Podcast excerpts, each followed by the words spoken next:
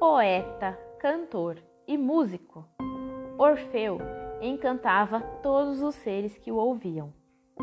Os animais mais selvagens, amansados por seu canto, corriam para escutá-lo. As plantas se inclinavam em sua direção. Todos os seres humanos, mesmo os mais violentos, eram seduzidos e acalmados por sua música.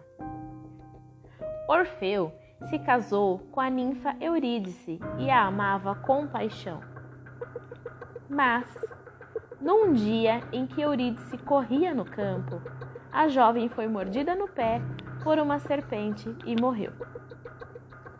Orfeu, prostrado de tristeza, decidiu ir procurá-la no sombrio reino dos mortos. Ele conseguiu comover com o seu canto o monstro Cérbero, assim como a Perséfone e Hades. Os deuses então autorizaram Orfeu a levar Eurídice de volta à terra, mas com uma condição. Orfeu deveria andar diante de sua mulher sem se voltar para trás até que tivesse chegado ao reino da luz. Pouco antes de alcançar, Orfeu, cheio de dúvida, quis verificar a presença de sua mulher e olhou para trás. Imediatamente, ele viu Eurídice morrer pela segunda vez e desaparecer para sempre.